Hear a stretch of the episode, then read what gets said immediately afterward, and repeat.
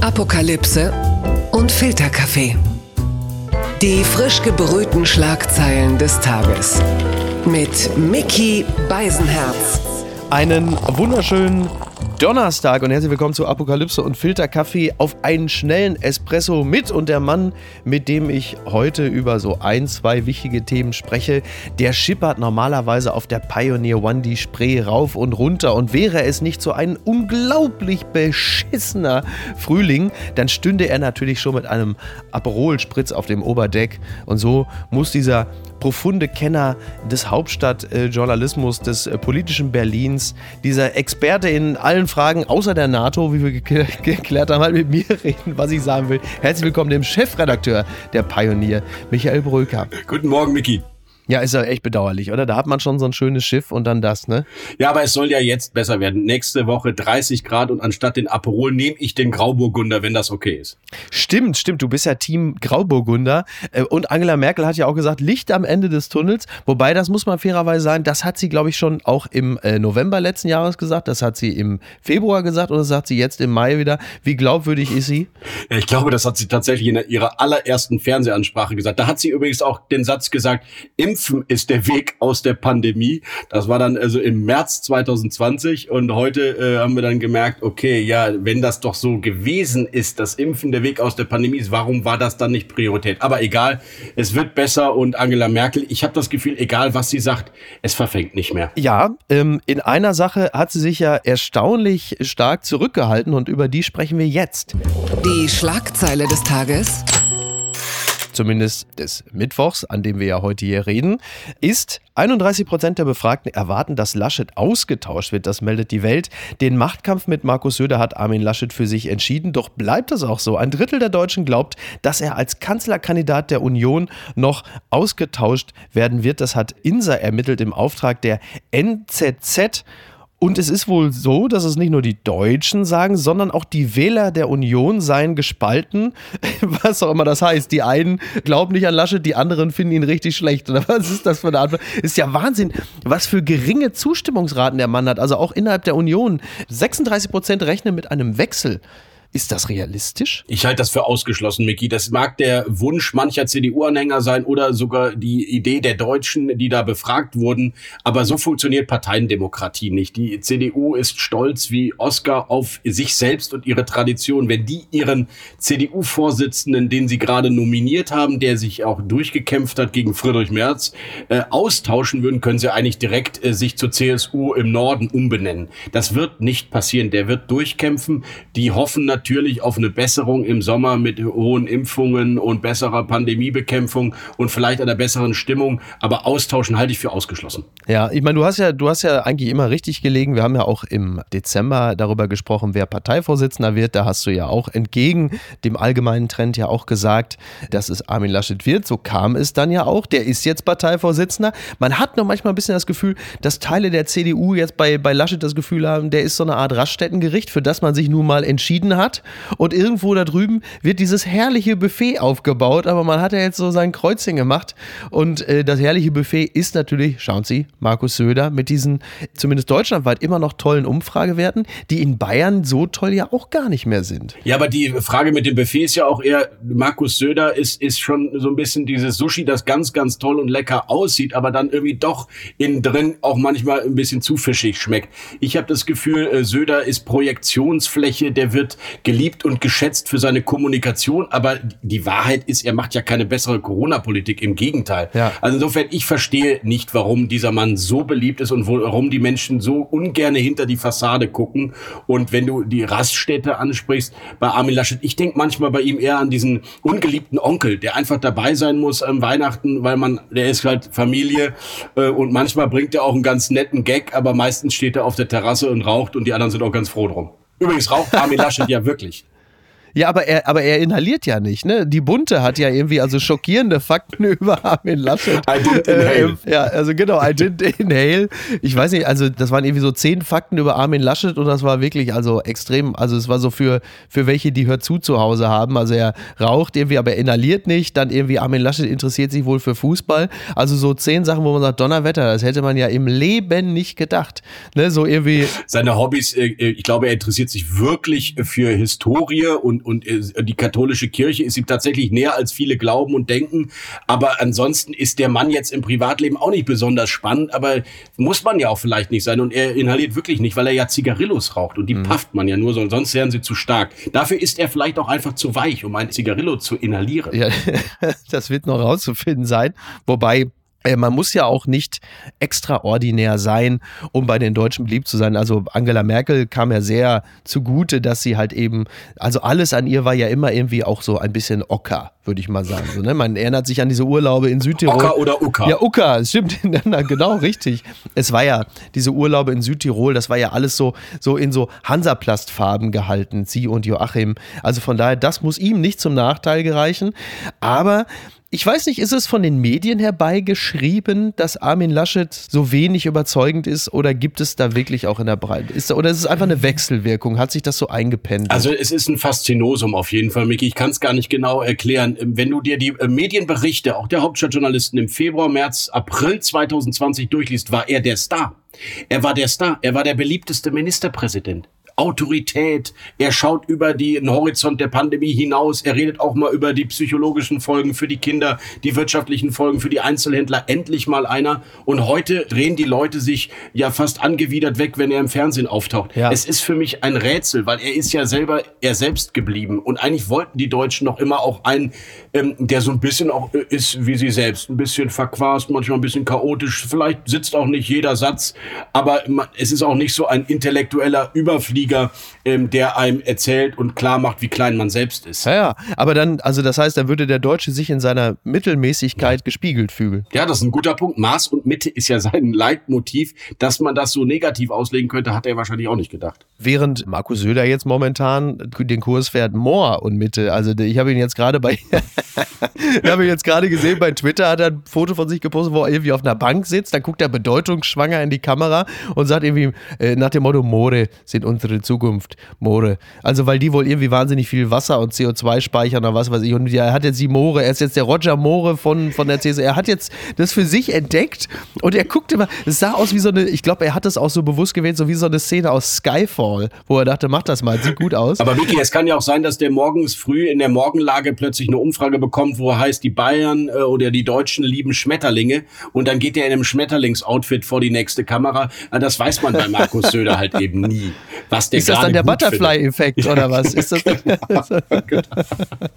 Aber das ist ja interessant, weil er fährt natürlich jetzt wieder ganz klar den grünen Kurs, weil, ne, ich meine, wenn man sich jetzt mal die Titel der Magazine und Zeitschriften zuletzt mal angesehen hat, dann ist natürlich immer vorne drauf Frau Baerbock, was glaube ich nachvollziehbar ist, weil das ist nun mal die spannendste Person derzeit. Ja, aber muss man dann aber, auch endlich schreiben, wie in deinem Magazin, für das du schreibst, muss dann da auch endlich stehen? Naja, der Stern hat sich ja schon frühzeitig zum Aktivismus, muss man in dem Sage ja fast sagen, äh, bekannt. bekannt. und gesagt, wir sind also ganz klar fürs Klima. Wir sind, wir, also als wäre der Rest nicht fürs Klima. Das ist auch mal interessant. Ne? Wir sind fürs Klima. Also, ah, okay. Endlich mal einer, ähm, der für Klimaschutz ist. Danke, Stern. Ja, ja. Na, das ist aber schon interessant, weil natürlich klar, diese Wechselstimmung, die bei einigen herrscht, die schlägt sich da natürlich auch nieder. Ist ja völlig logisch. Jetzt ist halt nur die Frage, was ja gerne aufkommt, äh, berichten jetzt Medien Medien unverhältnismäßig positiv über die Grünen. Du schüttelst den Kopf, du guckst so ein bisschen na, ich bin, ich habe da deine These ja schon mal gehört, die hast du im Podcast schon mal erzählt und ich finde sie richtig. Natürlich ist in der Woche, wo die äh, Grünen erstmals in der Geschichte eine Kanzlerkandidatin vorstellen und die auch noch so nominiert wurde, wie sie jetzt nominiert wurde.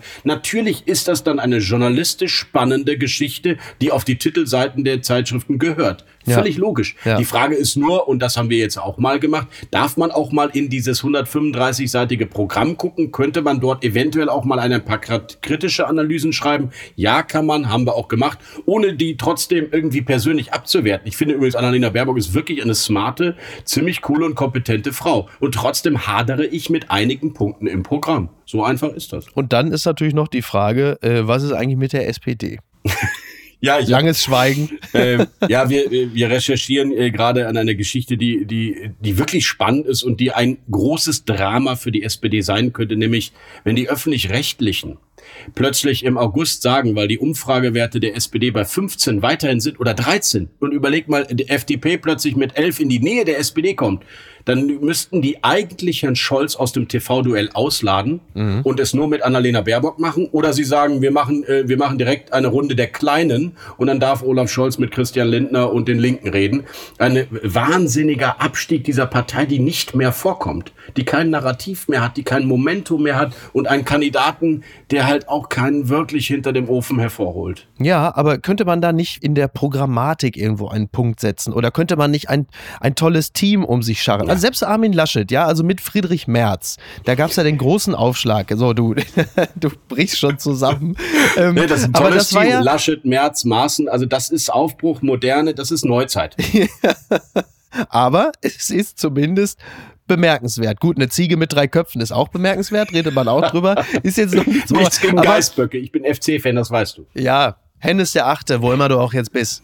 Ne? Geh Gott, mit, geh mit Gott, Gott hab ihn selig. Nein, aber es ist ja zumindest, es ist ja zumindest von Gesprächswert. Es ist bei der SPD ja offenkundig nichts von Gesprächswert, es sei denn, er lässt jetzt irgendwie zum Tag der Arbeit ein Plakat drucken, wo seine Faust doppelt so groß ist wie sein Kopf. Das alleine äh, ist aber ja auch noch kein Grund zu sagen, Donnerwetter.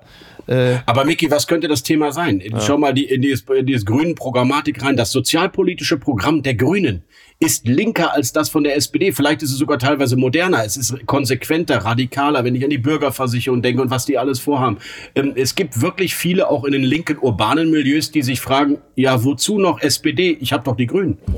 Gewinner des Tages ist eine Hausärztin, ich zitiere den eben schon genannten Stern, Pforzheim, AstraZeneca bleibt liegen, Hausärztin impft deshalb bei Edeka. Ja, Corona-Impfung auf dem Parkplatz vom Supermarkt, so will eine Hausärztin in Pforzheim den Impfstoff AstraZeneca unter die Leute bringen. In ihrer Praxis sind die meisten PatientInnen skeptisch. Ja, das ist doch ein Pragmatismus, der uns doch ein wenig an die USA erinnert. Ne? Edeka, wir lieben Überlebensmittel und ähm, so muss man es doch auch machen und so wird es doch auch in Zukunft kommen. Also ich glaube, äh, wir alle. Super. Ja, ne, wir lernen ja alle jetzt als Deutsche im Kollektiv mehr Pragmatismus und das ist doch genau der Weg. Und ich finde das ja, eine ganz tolle Initiative. Ich bin nur geschockt, dass Markus Söder nicht der Erste war, der es gemacht hat. Ja, wobei Markus Söder ja schon der Erste war, der gesagt hat, wir machen die mobilen Impfzentren ja. Ähm, und wir machen auch AstraZeneca für alle und wir heben die Priorisierung auf. Es kommt ja immer darauf an, weiß er, dass morgen jemand etwas fordern würde, dann muss er schnell heute raus mit der Forderung. Ja, ja. Das ist es, genau. Das erspürt er. Äh, ich hatte es ja, ich hatte es ja äh, gestern schon in der Folge mit Ferda Ataman gesagt, dass ich merkte, als Söder jetzt doch umfassende Lockerungen für Bayern angekündigt hat, er wirkte nervös. Er wirkte ungewöhnlich nervös. Ähm, und ich bin der Ansicht, das hat damit zu tun, dass er weiß, dass er das Team Vorsicht jetzt verlassen hat.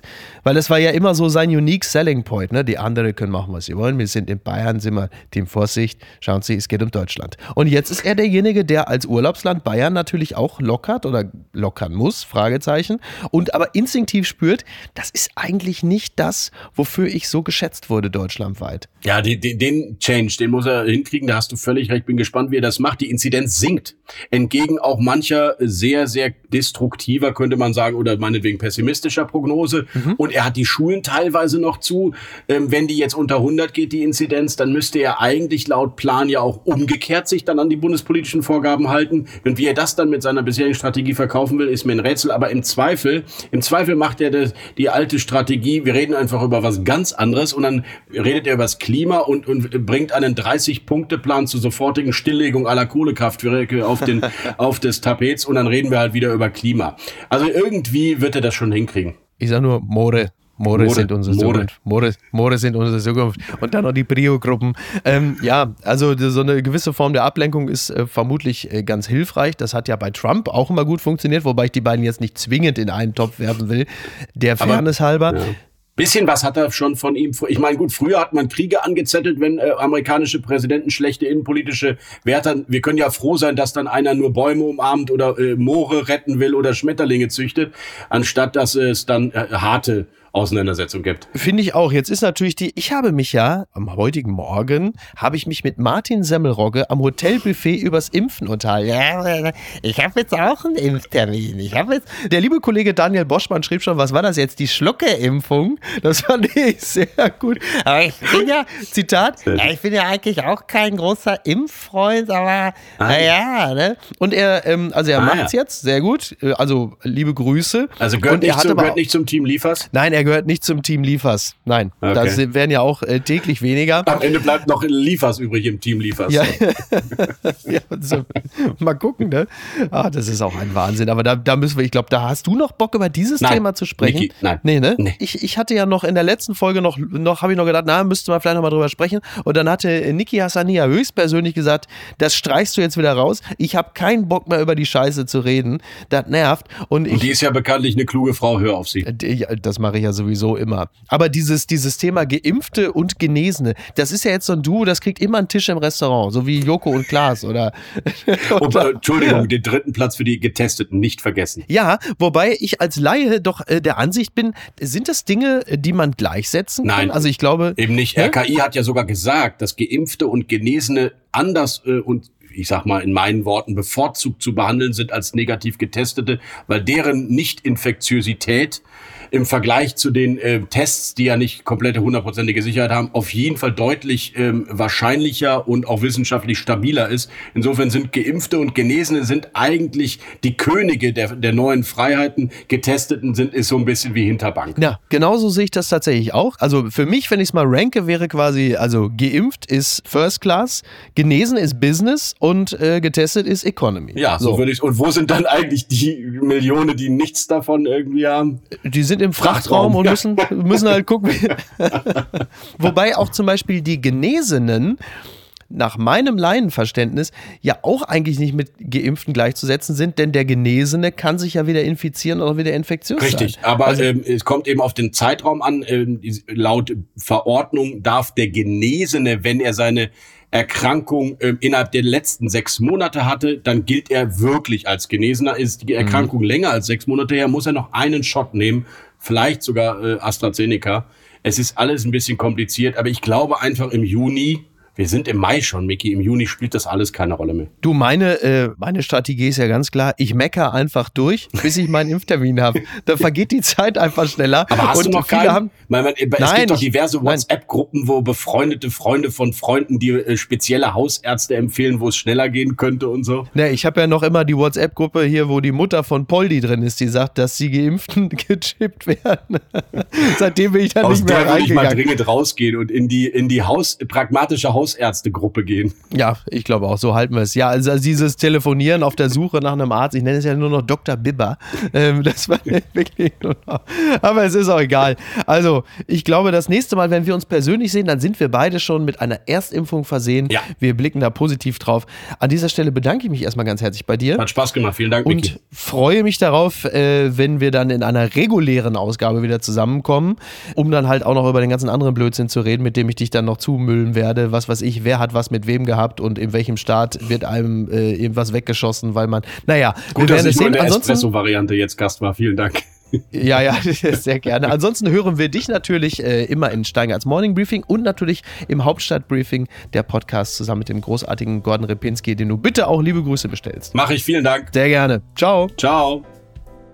Ja, und wenn das noch nicht geschehen ist, dann kann ich euch natürlich nur herzlich bitten, unseren Podcast zu abonnieren auf der Plattform eurer Wahl, um bloß keine Folge zu verpassen. Das könnt ihr machen auf Apple, Spotify, Amazon und auf allen anderen Anbietern. Das würde ich, das würden wir euch hoch anrechnen. Apokalypse und Filtercafé ist eine Studio Bummens Produktion mit freundlicher Unterstützung der Florida Entertainment. Redaktion Niki Hassania. Produktion Laura Pohl. Ton und Schnitt Niki Franking.